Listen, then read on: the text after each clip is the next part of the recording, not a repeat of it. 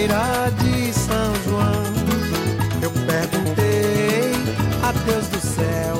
Hey everybody, my name is Orlando Kelm here at the University of Texas in the recording studio where Rachelle is doing all the magic stuff with microphones. But the real reason we're here is to announce a new lesson in Conversa Brasileira.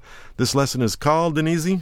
Acabou batendo aqui na cabeça. which means it just came to my mind because we're talking about music people that get together. They have a jam session and they're trying to get to know each other, make the rhythms, play the songs, and they're just kind of getting together, have a good time. I love this lesson.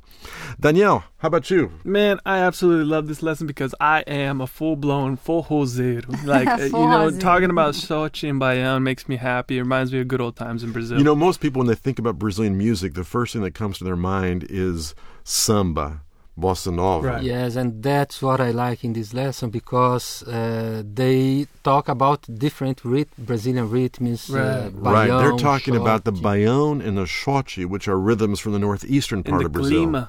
Yeah, and so all their songs are referring to those kind of regions and their style of music and everything. It was really cool. We had Andre, Danielle, Antonio, and Tommy. All four of them got together to play.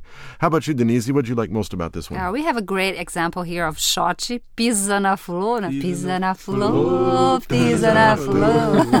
what a great expression. It's not step on the flower, but meaning dance. Get out and dance. Right. So it's such a cool expression. And that's what you hear in this lesson. Uh, we wanted to get the recordings of what people say, excuse me, in between their their takes as they're making little changes in the music. Let's do it a little bit faster. Let's sing that again. Let's repeat that part.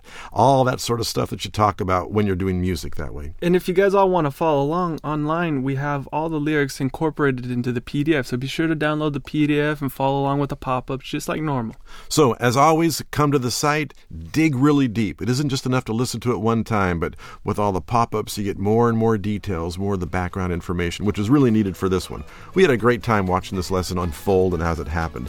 Acabou batendo aqui na cabeça our jam session for Conversa Brasileira.